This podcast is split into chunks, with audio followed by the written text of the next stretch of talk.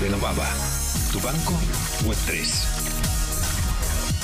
Lleva las finanzas tradicionales y activos digitales al máximo nivel. Y la última de nuestras entrevistas la tenemos con Joaquín Matinero. Kim, ¿qué tal? Buenas, Javier, ¿cómo estás? Oye, qué importante es en estos tiempos diferenciar los tokens, ¿no? Token de utilidad de un security token. Pues sí, aunque los abogados llevamos muchos años siendo pesados y reiterativos con el tema, es clave diferenciar cuando un token es 100% de utilidad, como explicaba Eric perfectamente en Rental, o cuando son un security token, un valor. Porque justo hablando de esos valores es cuando yo lanzaba la pregunta que ahora te traslado, ¿no? ¿Está segura mi cuenta de Binance? ¿Está segura, o mis activos digitales, mejor dicho, en Binance US o en Coinbase US? Sí, a ver, en principio ha sido una medida, una medida drástica parte de la SEC. Ya habíamos visto antecedentes con Ether 2.0 y con Bitcoin, que ya intentaban vincularlo, considerarlo un activo financiero. Y ahora principalmente a los dos exchanges de más presencia en Estados Unidos, Coinbase, que aparte está cotizando en la bolsa americana, se les solicita que ciertos tokens, como es el caso de Solana, de Aave y demás, son considerados o principalmente pueden ser considerados valores negociables, por lo que les piden que adopten la normativa financiera como si fueran un banco o una institución de inversión colectiva porque están comercializando. Y yo creo que todo es por falta de regulación.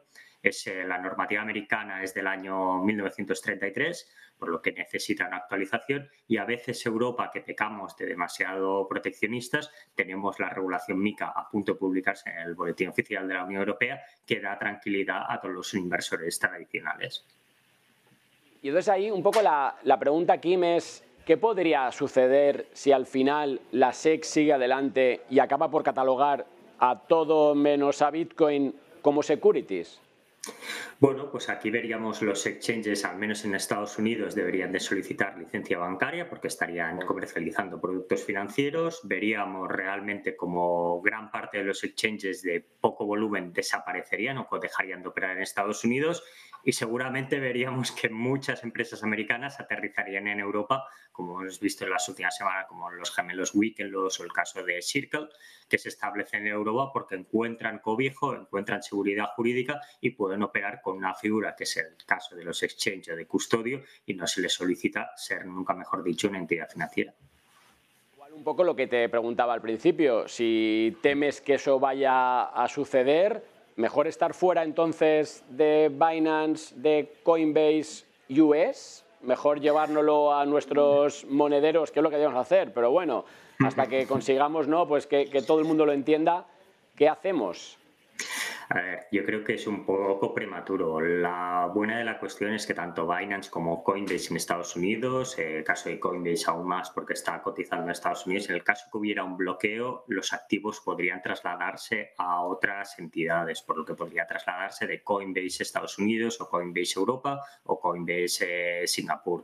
Yo lo que digo es que no estamos en un caso tipo FTX, estamos en un proceso que simplemente se les avisa que la SEC considera. Ahora entra un proceso de negociación, de aclaración y creo que Estados Unidos, con la situación económica que tienen ahora, no van a querer perder parte de un nuevo negocio que aparte estamos viendo como Nasdaq ya está aplicando la tecnología blockchain para la trazabilidad de sus activos financieros. Creo que es una cuestión más de negociación que posiblemente se acabará con una sanción o con una nueva clase de licencia, pero tenemos que recordar que Estados Unidos no tiene ninguna regulación reglamentaria en criptomonedas. Tanto es, nunca mejor dicho, en cierta manera el salvaje oeste. Creo que tienen que adaptar X normativas, ya sea un MICA eh, diluido o algo parecido para dar esta tranquilidad al inversor americano. Yo creo que son noticias eh, de la semana que han sucedido de golpe, pero veremos un cambio de tendencia y yo creo que al inversor eh, la protección siempre es máxima, pero no estamos en un caso de liquidación como sí que sucedió a principios de año. Sí, también es importante, ¿no? Al final, pues dejarlo bien claro que esto no tiene nada que ver con FTX y eso me recuerda un poco, Kim, a lo que pasó con Ripple hace unos años, ¿te acuerdas? Cuando se prohibió de negociar en Coinbase y te podías llevar tus activos a otros exchanges y ya está.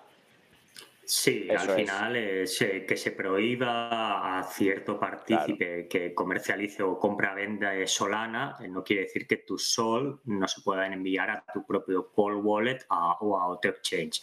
Porque en esto estar tranquilos. Creo que Binance está acreditando eh, suficientemente su solvencia financiera y Coinbase está cotizando en bolsa, que sí que ha caído un 18% por esta última noticia, pero tiene sus balances auditados y debemos de confiar. Si no confiamos en los grandes, no podríamos confiar con ningún proveedor de criptoactivos, que no es el caso. Totalmente. Oye, nada, último minuto, no quiero dejar de hablar de los otros proyectos que se hacen utilizando al final esa misma idea de tecnología.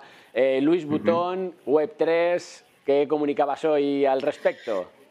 Sí, bueno, Luis Vuitton, que ya sabemos que es una de las empresas del mundo del lujo que más cerca está de la tecnología blockchain, pues está adentrándose al mundo Web3 y nunca mejor dicho con las gafas de Apple parece ser que el metaverso cada vez está más cerca, pues ha vuelto a tokenizar su caja ilustre con la, con la simbología de Louis Vuitton y esto hace nunca más que acrecentar que el mundo del lujo siempre es muy innovador y que están aplicando la tecnología blockchain no para ellos mismos, sino que sus clientes lo solicitan como una prueba de certificación de propiedad y de originabilidad.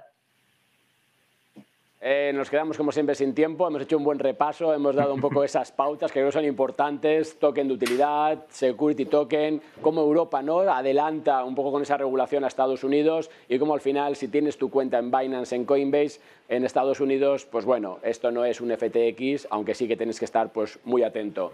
Joaquín, desde Roca Yuñén, muchas gracias y hasta la semana que viene. Un abrazo, Javier. Cuídate mucho. Pues hasta aquí llega esta edición, ya lo saben, www.blockchaintv.es y la semana que viene, el jueves de 1 y 10 hasta las 2, tenemos nueva cita con todos estos proyectos sobre blockchain, activos digitales, NFTs, Web3, donde lo que importa es cómo afectará, cómo cambiará nuestros modelos de negocio, nuestras vidas y la forma en que encontraremos trabajo. Hasta la semana que viene.